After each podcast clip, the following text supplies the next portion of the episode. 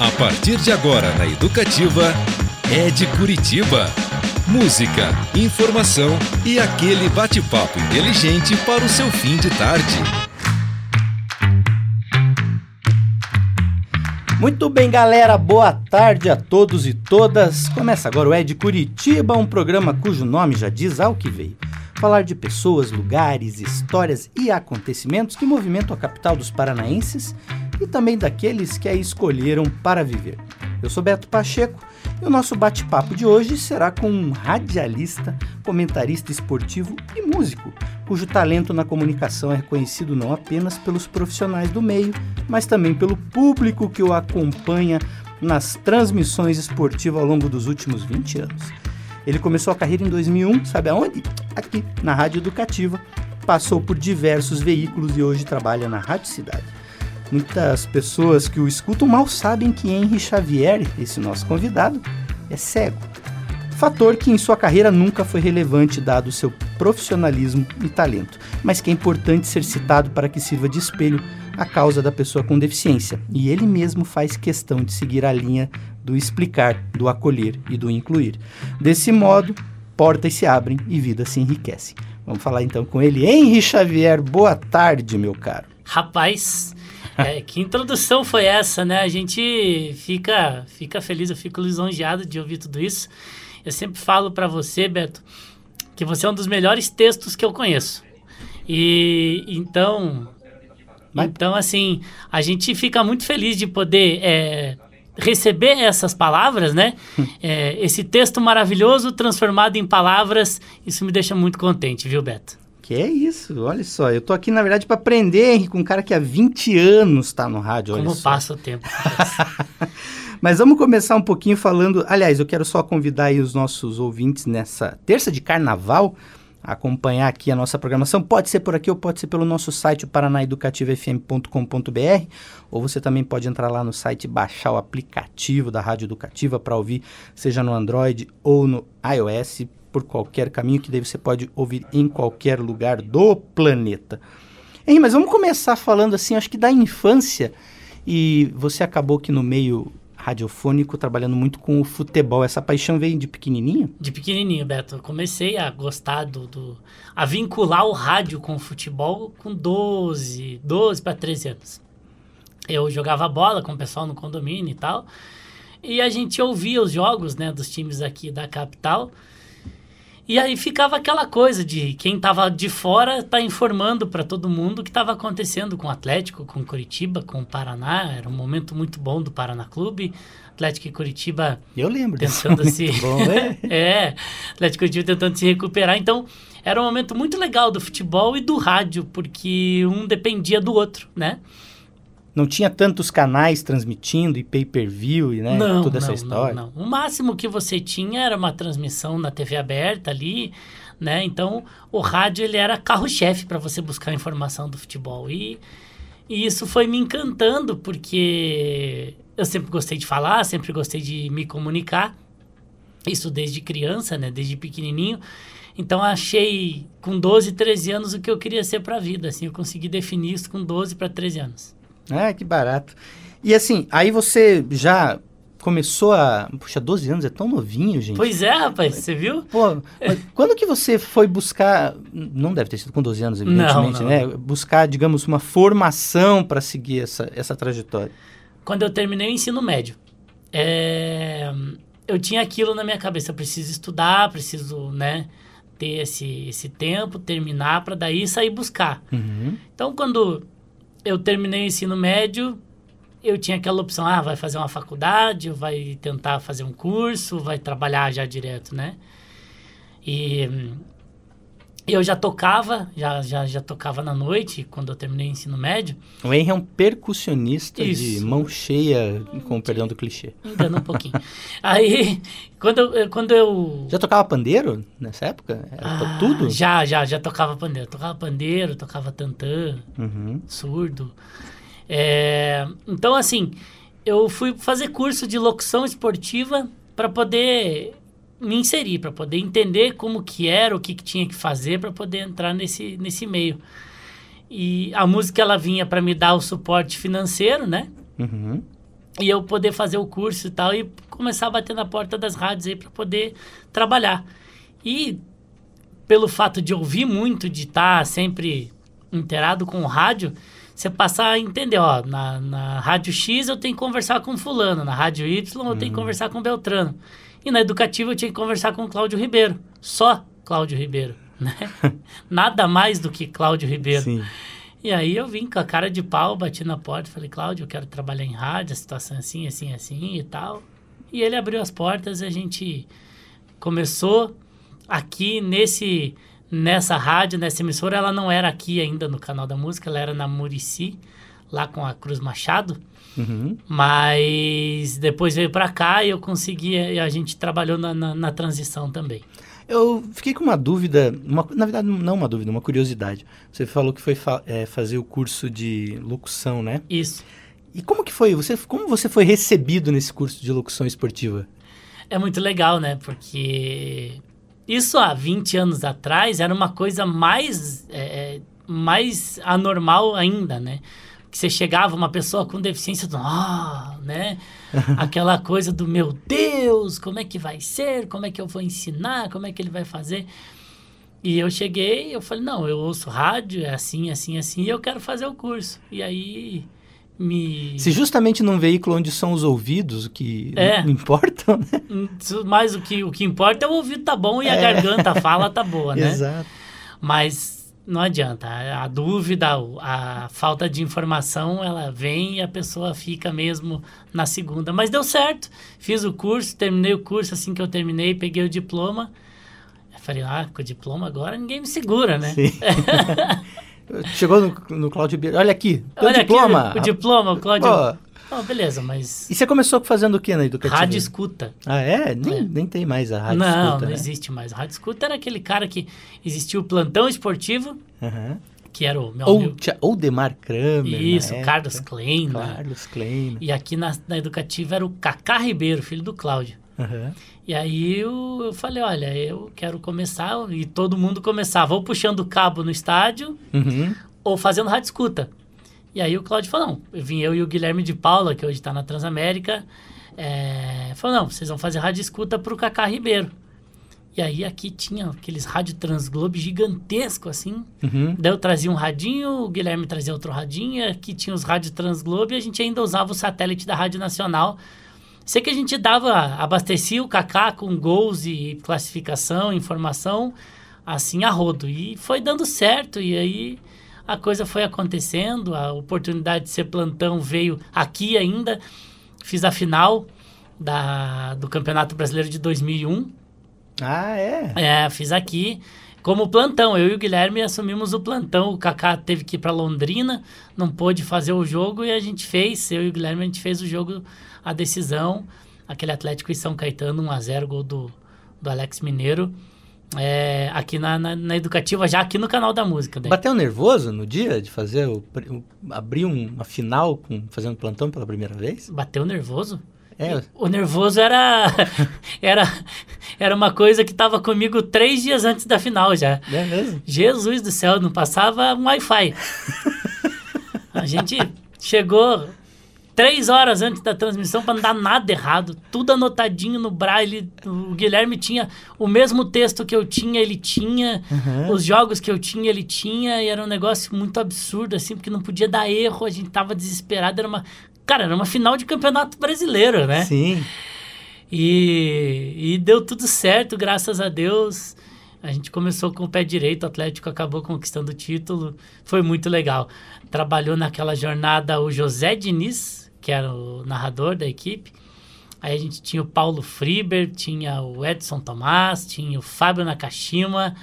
Era uma equipe bem legal, cara, bem legal. Comentaristas também muito bons. Foi muito legal, uma equipe muito boa. Uma das coisas que me chama muita atenção, hein, desde que a gente se conhece, não faz pouco tempo, né?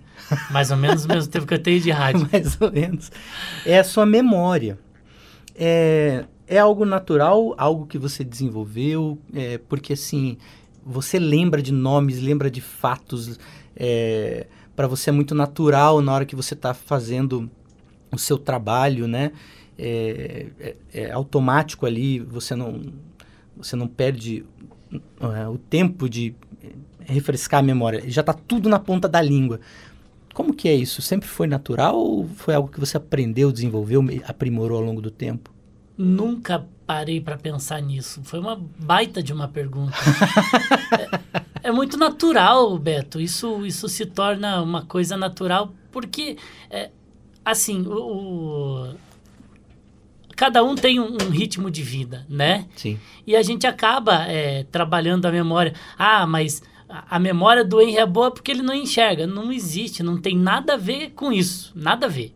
Uhum. É, a, a, se você conversar com o Zé Domingos, que é um, um dos ícones do rádio desde 1960, 50, 60, uhum. o Zé ele te dá é, todas as escalações do, do ferroviário de 53, 54, 55 de cabeça. E ele não, e ele não, e ele tem todos os, os sentidos.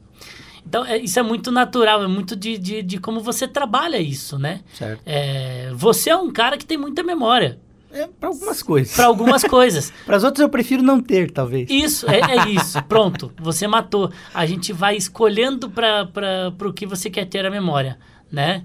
E, e, eu sempre gostei de guardar coisas, de, de ter isso, assim, de ter histórias para contar, né? E é isso. E aí a memória te ajuda, porque a gente que gosta de contar histórias, a memória ajuda muito, né? É, agora daí falando numa questão que eu acho que está um pouco vinculado é, a isso, como você falou, nesse sentido não tem a ver com os nesse sentido não tem a ver com os sentidos, com a redundância. Sim.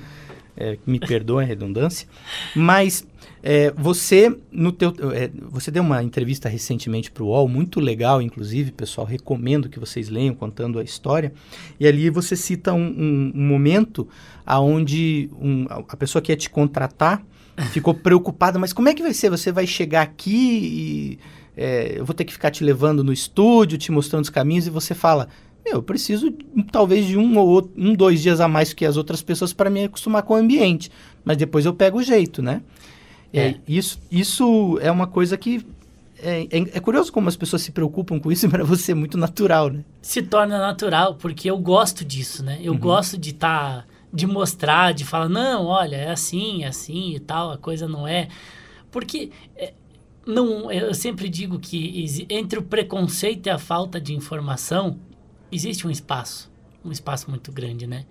Porque uhum. o cara que ele não tem informação não significa que ele é preconceituoso, né? Agora, a partir do momento que você tem a, a informação e você, você continua é, negando, você continua é, colocando o capacitismo à frente, aí você passa a ser um preconceituoso. Uhum. Mas enquanto você não tem informação, a culpa não é tua, né? Exato. Você não, eu sempre digo e isso é uma coisa que até muitos é, muitas pessoas com deficiência me contestam, mas eu sempre coloco isso. A obrigação não é tua de saber, Beto. Uhum. A obrigação é minha de mostrar. A partir do momento que eu te mostrei, aí sim você tem que querer buscar, querer saber, e aí é teu direito também, né? É, você tem o direito de não querer saber, de você achar que não é legal e pronto e acabou. É um direito que você tem. Henri Xavier, pessoal, aqui conosco no É de Curitiba, nessa terça de carnaval, olha que beleza. Coisa linda, hein? É, então. E lembrando que esse programa depois fica salvo na íntegra aí no Spotify da rádio, você pode acompanhar. Boa. E já que o Henry citou o capacitismo, outro programa que foi muito bacana foi com a Amanda Lira também. A Amanda é fenomenal, é... a Amanda é é uma delícia ouvir a Amanda falar. Cra e craque da música também, Sim. compositora, etc., cantora. Bom, pessoal, já que é terça de carnaval, eu separei aqui, eu, eu costumo dizer que a gente sempre abrilhanta o nosso papo com uma trilha de qualidade e de músicos curitibanos ou que estão aqui radicados. E dessa vez, como terça-feira de carnaval, vamos ouvir samba de ponta a ponta, né? Então, para essa primeira inserção musical, a gente vai escutar a banda Braseiro com Minha Sorte, música de Bruno Santos e Ricardo Salmares. Olha.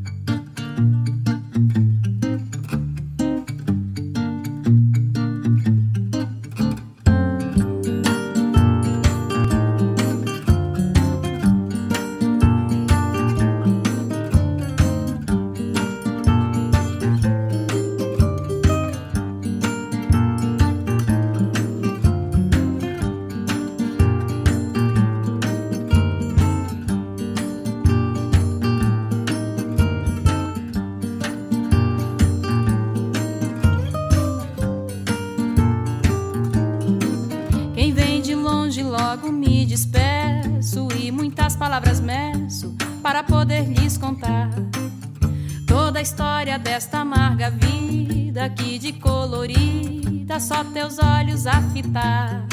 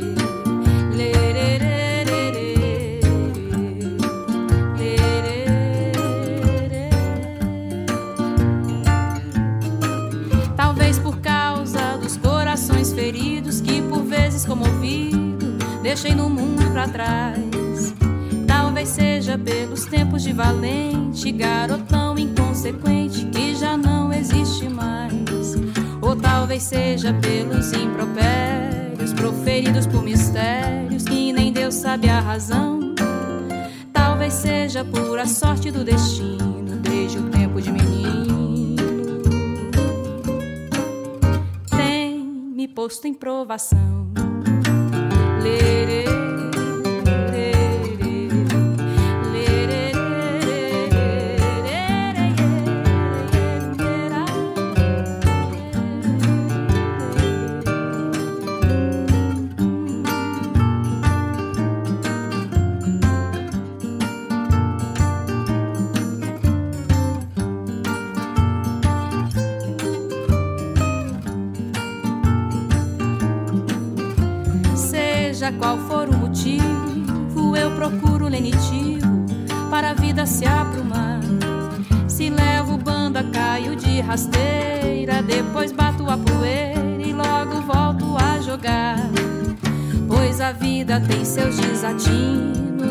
e sorte não recrimino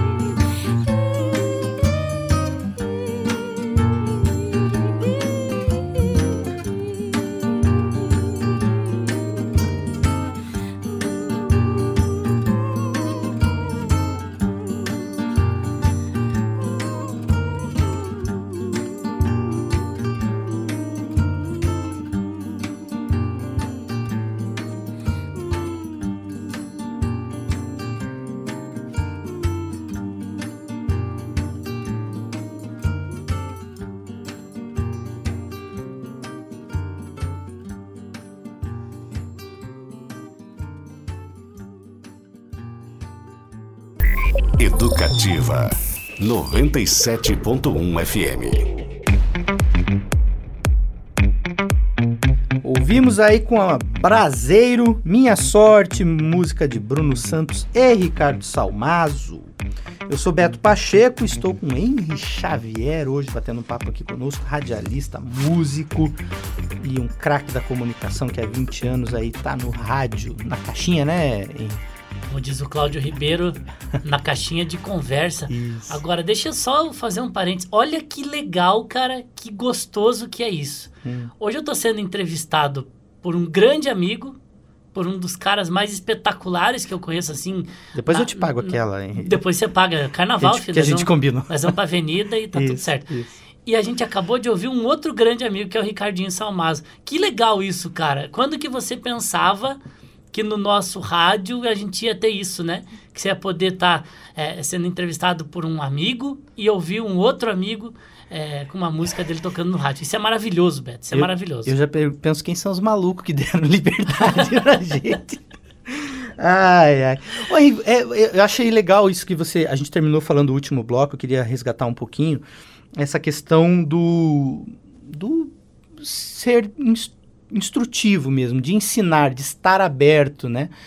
Tem muitas pessoas com deficiência que você acha que são mais reativas nesse sentido, que não gostam, acham que não é este o caminho? Tem bastante, Beto, tem bastante gente. E a gente precisa respeitar também essas pessoas. Certo. Porque há muito de cada um. É, assim como tem gente que gosta de falar sobre, tem gente que. é, a, a deficiência ela não é uma coisa que atrapalhe. No meu caso, por exemplo, a deficiência ela não me atrapalha em nada. Uhum. Né? Ela não é um problema a mim. A, a- a falta da visão para mim não chega a ser um problema. Agora, para muita gente é um problema e, e é um problema sério. Uhum. E a gente precisa respeitar essas pessoas também, né? É, é lógico que a gente sempre orienta, né? Não seja mal educado, não responda com, com, com grosseria, né? As pessoas querem estar participando, as pessoas querem, querem ajudar, elas querem entender, elas querem conhecer, né? Se você não tem paciência, dá um jeitinho, né? É, o que eu sempre digo, você não é obrigado a nada, né? Sim. Então, é, as pessoas precisam saber entender isso também, né? Eu sempre brinco que ah, o, o deficiente visual ele não, não fica pegando em mulher para ver com a mão. E tem muito deficiente visual que pega em mulher para ver com a mão. Uhum. Entendeu? Delicado. Isso. Então, assim, é, cada um é cada um. Existem pessoas boas e ruins em todos os lugares, em todos os sentidos, em todas as, as, as a- em todas as posições. Sim, tem Né? mesmo. Tem radialista bom, tem radialista ruim. Tem músico bom, tem músico ruim. Tem cego bom e cego ruim. Entendeu? Então, a gente precisa entender que você não pode generalizar. Não, não, não existe. Nem todo deficiente visual é meu amigo ou é meu irmão.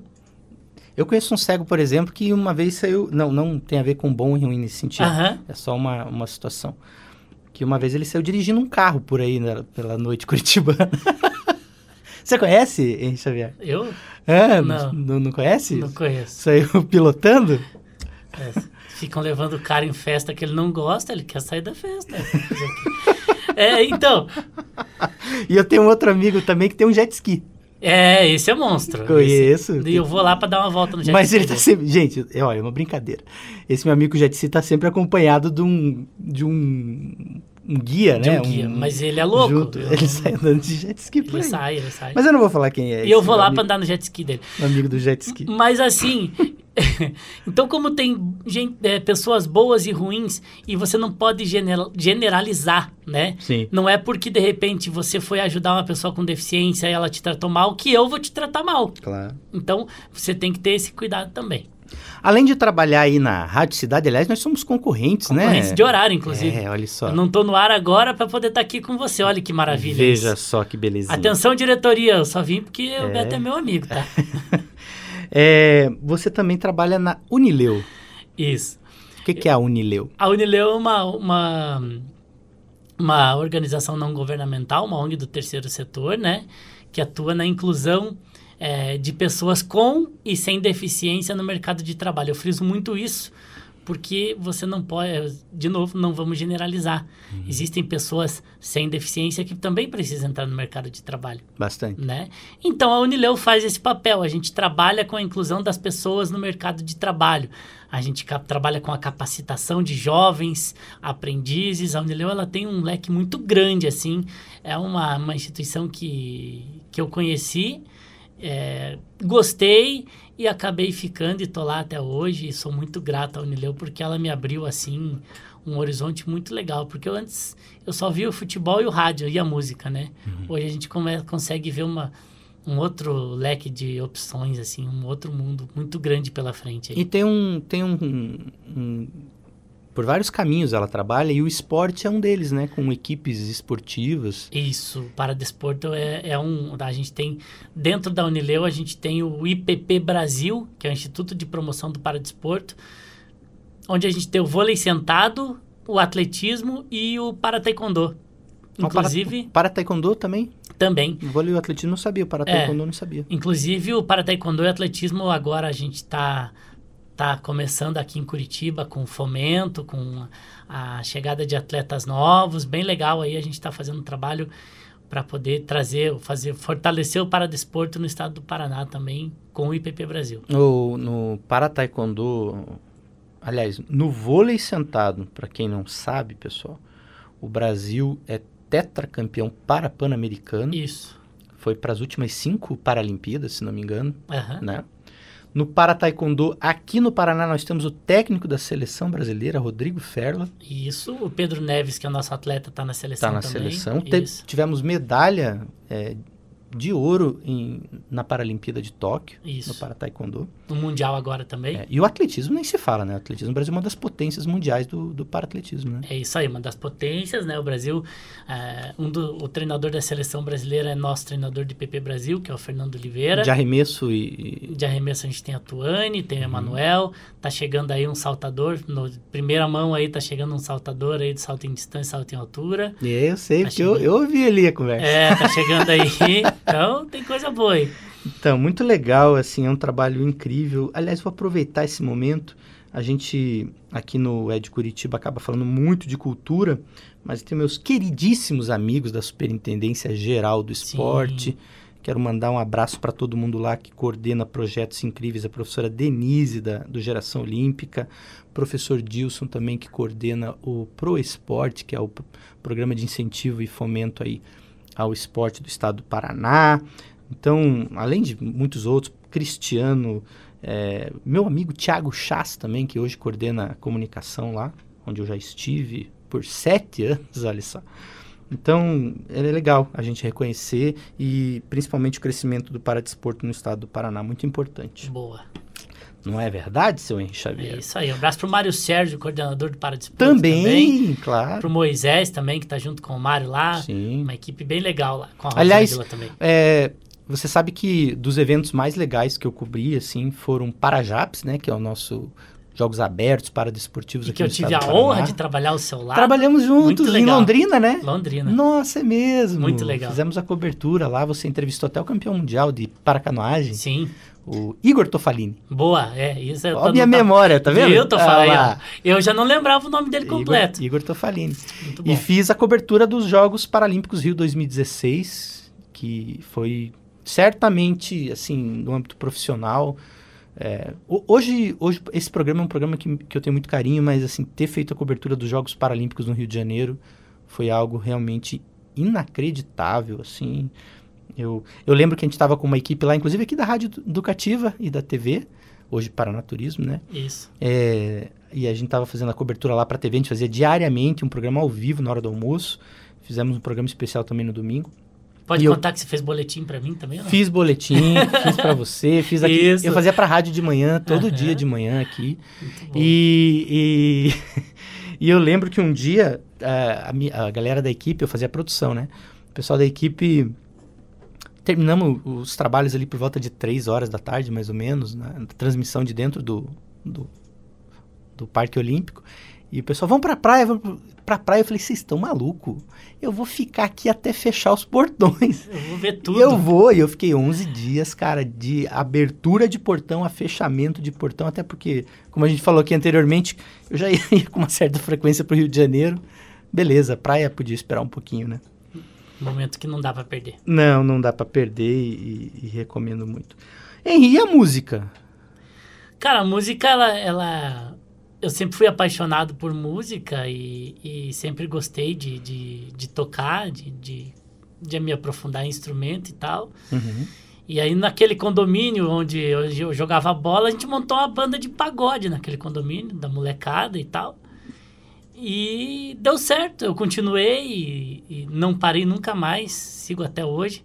E sou muito grato à música, porque toda vez, toda hora que me dá um sufoquinho, eu recorro à música Me Salva.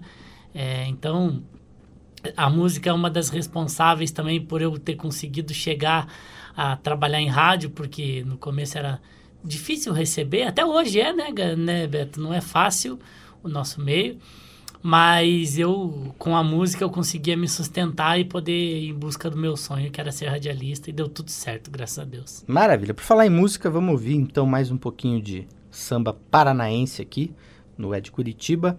E agora a gente vai escutar aí Devoção com Janine Matias, música de Rodrigo Paulo, Léo Fé e Nego Xande. Daqui a pouco eu volto com Henri, Xav... Henri Xavier pra gente conversar um pouquinho mais.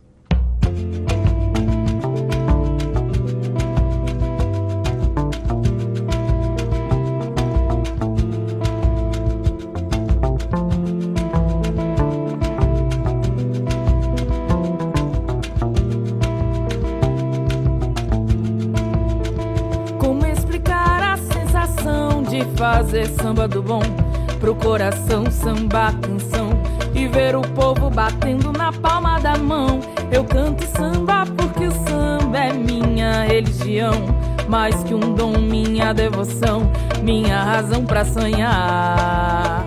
Como explicar a sensação de fazer samba do bom, pro coração samba canção e ver o povo batendo na palma da mão. Eu canto samba porque o samba é minha religião, mais que um dom, minha devoção, minha razão para sonhar. O samba nasceu dentro de mim, encanta e nunca chega ao fim. Curador, traz o amor, faz esse povo sorrir, cantando samba. Eu sou mais feliz.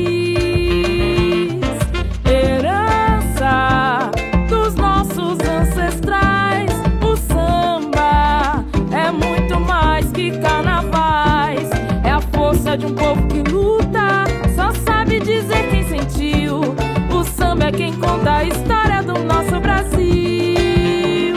Como explicar a sensação de fazer samba do bom? Pro coração samba canção e ver o povo batendo na palma da mão. Eu canto samba porque o samba é minha religião, mais que um dom, minha devoção, minha razão pra sonhar.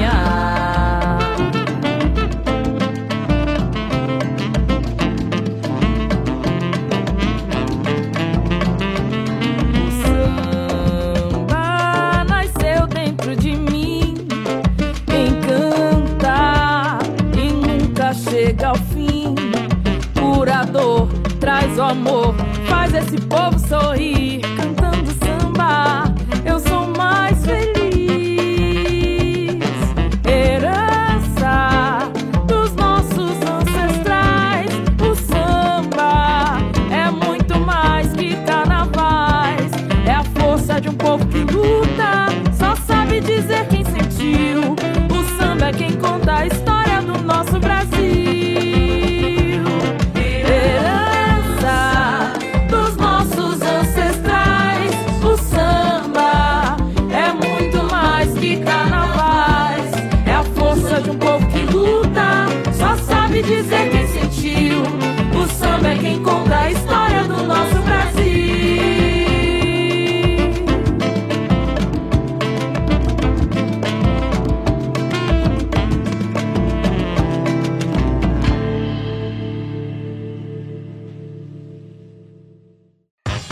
de Curitiba.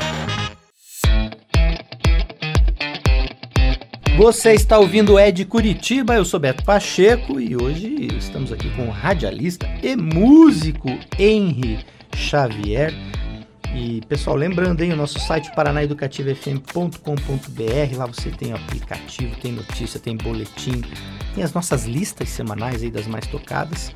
E também siga as nossas redes sociais, Rádio Paraná Educativa, no Instagram, no Facebook, para não ficar de fora e também sempre entrar em contato conosco aqui. Hein, eu lembro de uma vez que eu fui contigo, a gente tava falando de música, né, antes do, do nosso break aí, e num estúdio, e você nunca tinha tocado um carrom na vida. E aí você sentou no carrom e parecia uma escola de samba. É, qual foi o primeiro instrumento que você tocou? O primeiro instrumento que eu toquei foi tantã.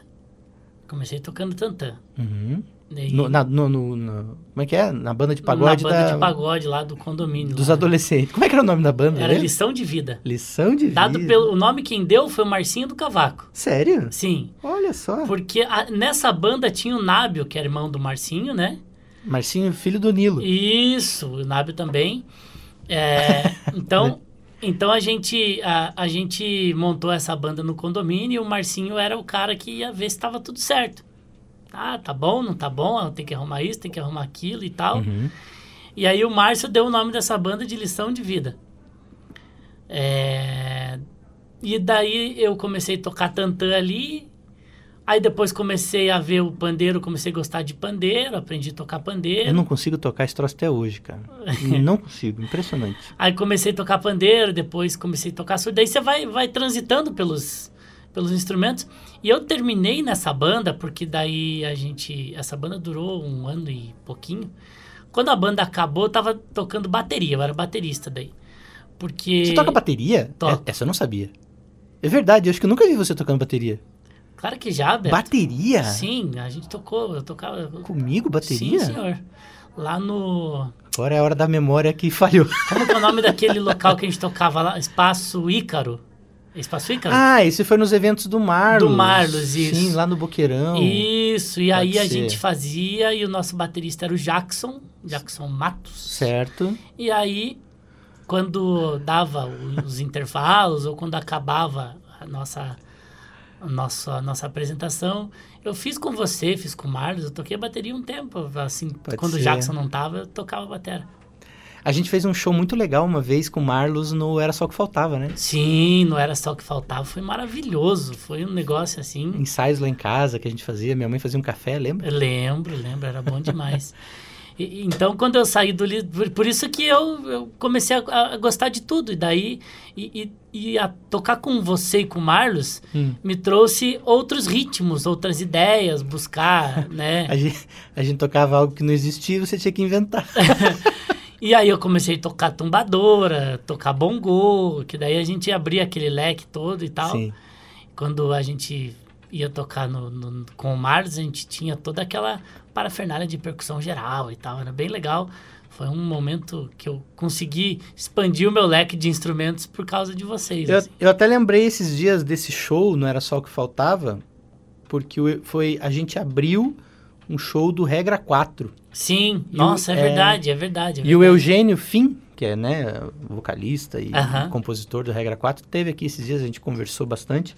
E aí eu lembrei desse show, desse dia, e foi, foi muito, muito bacana, assim. É, mas você chegou a estudar, Henry, ou não? É totalmente intuitivo. Intuitivo. Não, não tive a oportunidade e não acho legal falar isso, não acho bonito.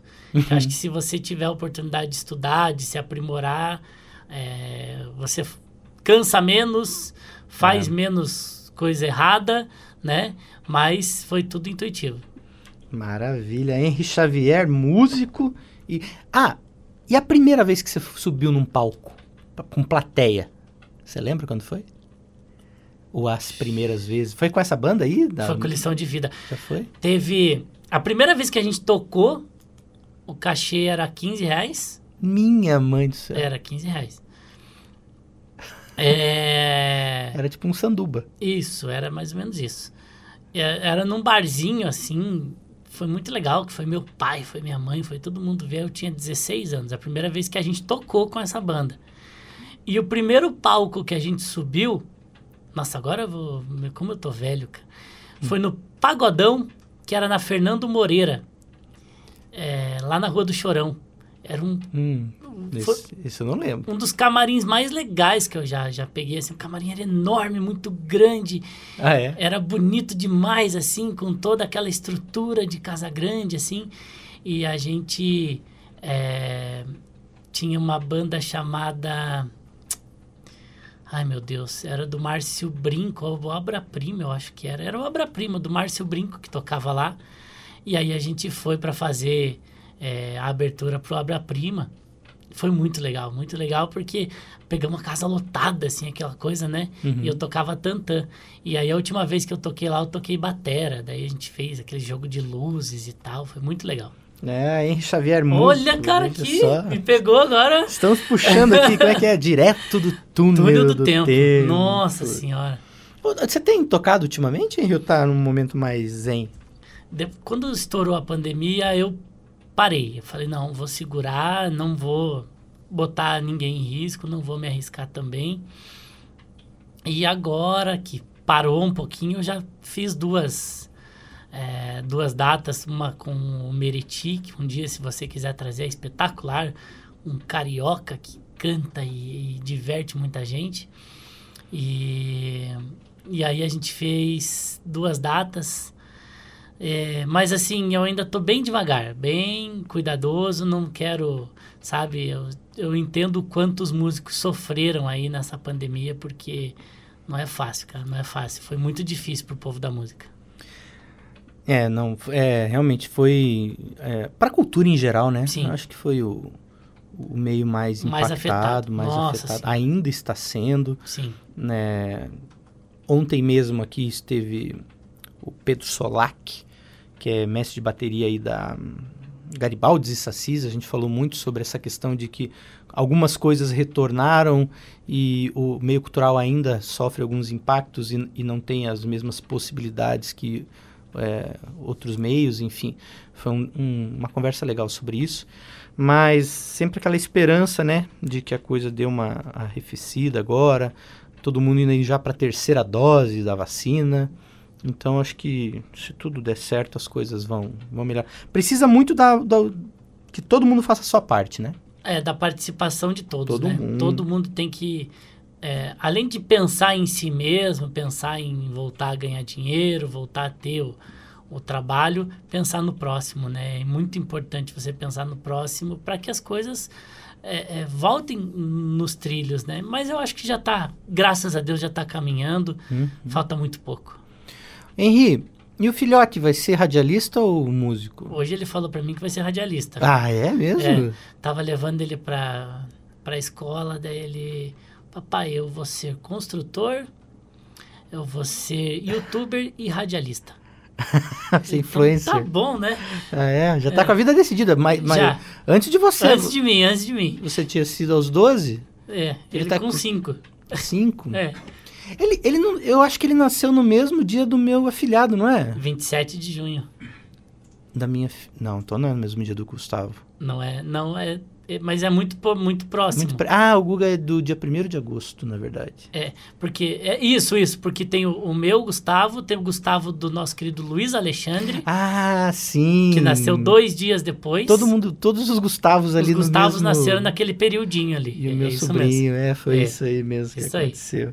É muito Gustavo, gente. Tá muito louco. Gustavo, muito. E cara, se eles. Ó, se preparem pra esses Gustavos. Exatamente, veio um monte de vindo Gustavo por aí. gente, que não vai ser moleza. não vai ser moleza, não. E como é que tá seu trabalho na rádio hoje em dia? Como é que tá é, fluindo? E aí, quais são as perspectivas? Eu sei que você tá querendo agora abrir uns caminhos para fora também, fazer projetos novos. Então, Beto, o, o- a volta minha pro, pro rádio se deu na Rádio Cidade, eu fiquei muito tempo fora, né? Uhum. Eu voltei pra Rádio Cidade, é, a convite do, do- do nosso querido Birubiru, do Zé Domingos. São dois, é, dois dinossauros do rádio que estão na ativa e fazendo um baita de um trabalho. É, e eu voltei, estou muito feliz lá. A gente está fazendo um trabalho bem legal, um trabalho de formiguinha, porque não é fácil fazer rádio hoje. E eu tô com essa ideia agora, Beto, assim, da gente poder projetar, projetar a carreira para fora mesmo, tentar fazer com que o nome fique mais conhecido lá fora, para que as pessoas, além de conhecerem o meu trabalho, passem a olhar também, é, olhar que a pessoa com deficiência tem condições de chegar longe, tem condições de trabalhar e tal. Então eu tenho essa, eu pus isso na minha cabeça que eu quero é, expandir agora o meu nome e também mostrar mais sobre a pessoa com deficiência, fazer isso que a gente está fazendo aqui para mais pessoas, para que elas saibam e queiram conhecer um pouco mais também. Maravilha. Bom, vamos para o nosso último bloco, Henri Xavier, ouvindo um pouquinho mais de música, né? E vai ter um repeteco aqui agora de compositor, inclusive, mas porque eu quis trazer aí uma, puxa vida, uma banda que é incrível, que eu adoro. Então a gente vai escutar algo ritmado com a Orquestra Sapato Furado, é, numa parceria com a banda Calote também, música de Bruno, Mo- Bruno Bonelli e quem? Ricardinho Salmazo. Escreve demais. É, ele tá em todas também. Caneta então- pesada, como a é, gente pesado. fala. Vamos lá, algo ritmado.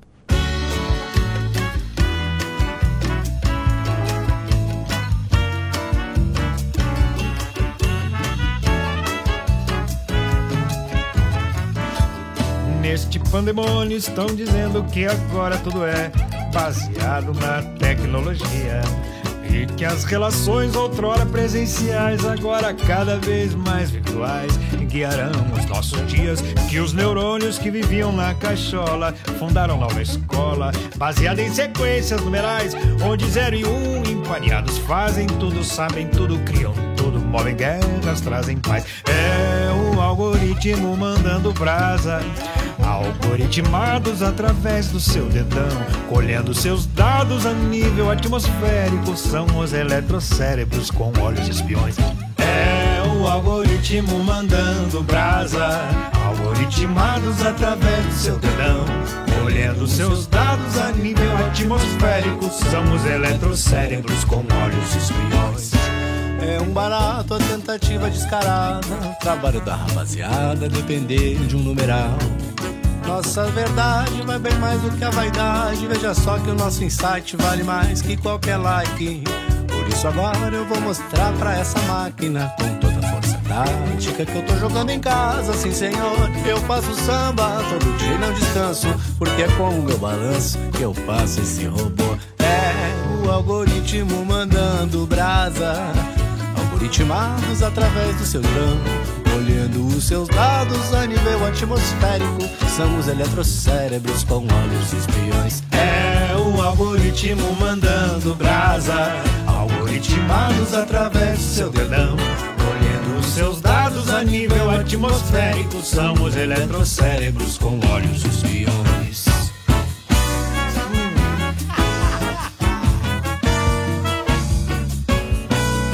A tecnologia que chegou.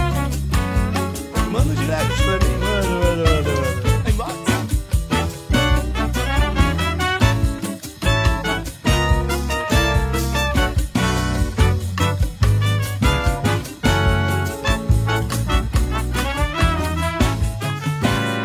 Não livra ninguém. Mas eu dou um drible nesse robozinho. Mas tem o algoritmado que ele não tem. Mas eu dou um drible nesse robozinho, pois tenho algo ritmado que ele não tem. Mas é que eu dou um drible nesse robozinho, pois tenho algo ritmado que ele não tem. Esse robozinho aí vai se arrepender de ter nascido, meu compadre.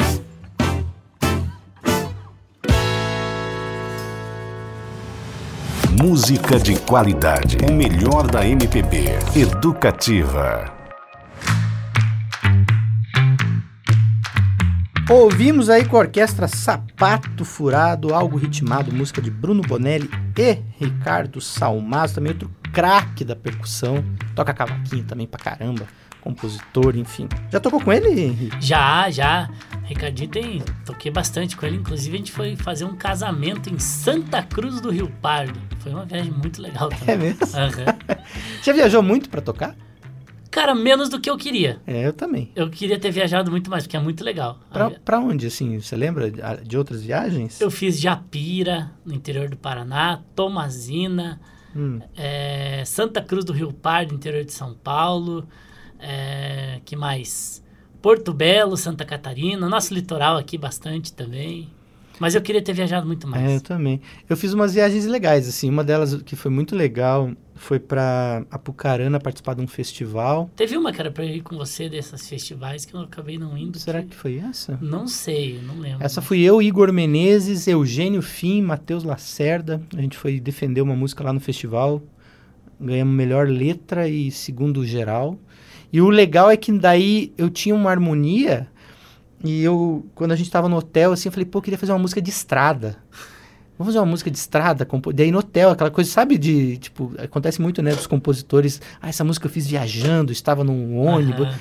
Daí eu falei, vamos fazer? Daí a gente fez uma música de estrada. Que daí no ano seguinte a gente foi para esse mesmo festival defender essa, essa música que foi feita lá.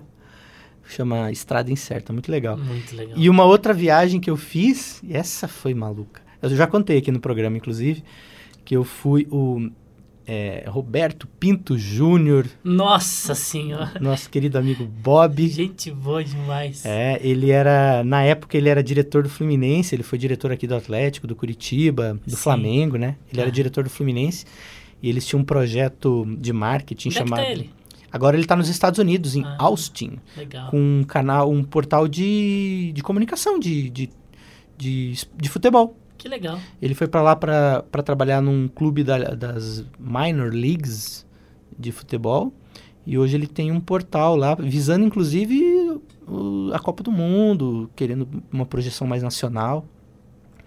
E ele na época tinha um projeto, tinha um, um- tinha um, um um programa de marketing do Fluminense que chamava Fluminense por toda a Terra. E aí eles iam disputar a Olimp... ah, a Olimpíada. Iam disputar a Libertadores em Montevidéu e fizeram um, um jantar para uma, um grupo de uruguaios que era uma torcida organizada do Fluminense. Olha só aqui, uns 200 uruguaios que, Que legal. é, que tinham a Fluruguai. Olha. Todos uruguaios, mas que torciam por- por- pelo Fluminense, sabe-se lá por qual motivo.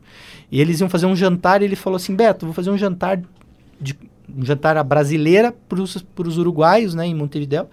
Quer ir lá tocar? Nossa. Aí eu falei, pô, eu vou perder uma oportunidade dessa. E aí eu fui pro Uruguai tocar nesse jantar, assistir o jogo que legal. contra o Nacional, se não me engano, no Estádio Centenário. Foi uma viagem muito legal. Tem, já escrevi sobre essa história algumas vezes, assim. Henri, além desse, além desse, dessa sua vontade de, de do, conseguir, né, expandir essa questão da, da pessoa com deficiência, principalmente no, na comunicação e no rádio e o trabalho que você faz de âmbito nacional, tem alguns outros projetos, algumas outras vontades para fazer aqui, ou com a, pró- com o próprio Unileu, ou na música. Que, quais são aí os sonhos de Henry Xavier? Então, Beto, passa muito assim, é, é- é muito pelo por estar expandindo, tá buscando mesmo esse espaço, né? É, a música hoje, hoje assim, é, eu tenho muita vontade de fazer um, um- de voltar a fazer um trabalho com um cara chamado Marlos Soares. Uhum. Esse, esse é um- uma ideia que eu tenho assim. Preciso que a, a, a vida volte ao normal, que as coisas se encaixem, porque eu tenho o, o Marlos aqui em Curitiba como um dos grandes músicos da nossa cidade, assim. É, Eu acho um dos grandes compositores do Brasil, inclusive. Sim, exatamente. E, e- e o Marlos, ele tem um carisma diferente. O Marlos, ele é um cara muito... é, é, é, ele traz uma paz, uma, uma alegria. Então, eu tenho muita vontade de, de voltar a fazer trabalhos como eu fiz com o Marlos, que eu acho que foi um momento onde eu aprendi muito, musicalmente falando, assim. É, assim como a Unileu ela veio para me abrir o leque assim para muita coisa da vida, o Marlos eu- ele veio para me mostrar que não era só o pagode, porque eu tocava só pagode na época, né? E aí com o Marlos eu passei a tocar MPB, tocar samba, tocar reggae, tocar pop e, e eu fui conhecendo e eu tenho muita vontade de trabalhar com o Marlos isso, né? É, aquela banda que a gente tinha era muito legal, que a, a gente teve uma banda junto, né, Beto? Chegou a farsa, né? Então, é, a- ali, ali a gente se divertia muito, mas a gente aprendia muito. Então eu tenho muita vontade de voltar a fazer um, um, um som com o Marlos, assim, é, esperando só as coisas en- entrarem nos eixos novamente pra gente poder retomar isso aí. É, a gente se divertia muito, realmente. Muito, e os ensaios eram divertidos também. Espetaculares os É, ensaios. pena que a gente não pode, esse horário, contar algumas histórias. Não, não, né? deixa, Tipo, deixa. É melhor deixar pra... Hoje é carnaval, mas, né? Deixa. Sim. E, o Henry, e a gente, você, a Unileu, você citou a Unileu pra gente, acho que encerrar essa, a nossa conversa, é um- uma última curiosidade que eu tenho. A Unileu tem muito esse caráter educativo, né? Uhum. Da questão da relação da pessoa com deficiência, das pessoas sem deficiência, né? Transformar isso, naturalizar isso cada vez mais. Como que tem sido isso, essa relação sua com, com seu filho, com o Gustavo? Como que você tem percebido isso nele ou na escola que ele frequenta? Como é que é? Ao natural.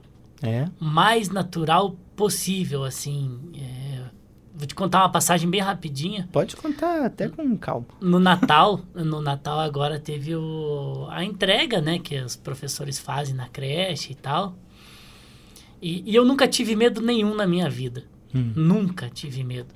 A única vez que eu tive medo foi quando a minha esposa chegou e falou, tô grávida. Eu falei, capaz. falei, gente, como é que eu vou? Será que eu vou dar conta? Ó, e agora, quem poderá me defender? Exatamente. E aí, eu fui aprendendo com ele como seria, né? Ele nasceu, eu aprendi como levar no médico, aprendi como levar na escola, fui eu que levei a primeira vez para a escola, fui eu que... Então, eu tive todo esse aprendizado com ele. E aí teve essa entrega agora da, da, da, das atividades e eu fui na escola. Falei, cara, eu vou, né? Eu vou chegar lá, vou ver uma. É, de repente, uma mãe ou um pai de um aluno para me acompanhar na, sala, na salinha dele para poder entender o que, que tá, tem de atividade e tal, né? Uhum. né? Mas, mas assim, muito, muito natural, sem, sem nenhum desespero, mas eu queria que ele é, visse que eu tô junto com ele, né? Quando eu cheguei na sala dele, ele me puxou pela mão e falou: Papai, esse aqui é, fui eu que fiz, esse aqui foi o Fulano, esse aqui foi o Lucas, esse aqui foi o Davi, esse aqui foi não sei quem. Pega aqui, papai colocava minha mão em cada material feito e tal. E deu a volta na sala inteira comigo, mostrou todos os exercícios é, com a minha mão. Ele pegava na minha mão e me mostrava. Certo. E aí, a hora que terminou a apresentação dele, né? Todos os pais que vinham atrás olhando aquilo e né, os pais vendo o que os filhos estavam mostrando, mas olhando aquela coisa que ele estava fazendo, ele, ah, papai, tem uma surpresa para você. Foi para mim, cara. Aí a professora veio e fez uma entrega simbólica do livro que eles escreveram na escola. O livro veio em braille porque a preocupação dele era é, eu mostro as figuras pro meu pai, mas como é que ele vai ler, né? Aí uhum. a escola fez em braille. Aí falou: ah, papai, daí você lê o livro para mim e eu falo as figuras para você. Uau! Espetacular, né? ah, né? emocionante. É, aí desabei, né? Você sabe como que eu sou, desabei na hora.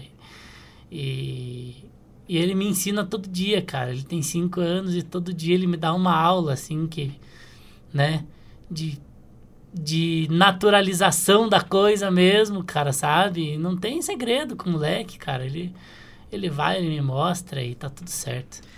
Esse foi Henry Xavier, pessoal, radialista, comunicador, músico, o pai do Gustavo. Sim. Né? Que continua aprendendo e nos ensinando. Henry, muito obrigado pela sua presença, foi demais, viu? Ô Beto, obrigado você, cara. Como eu falei para você quando a gente voltou do bloco da música do Ricardinho, que é um grande amigo que eu tenho, compositor, é, ser entrevistado por você, cara, para mim é muito legal porque eu dizia para você sempre falei, Beto, você tem que ir pro rádio, você é, você é muito bom, cara, você tem que ir pro rádio.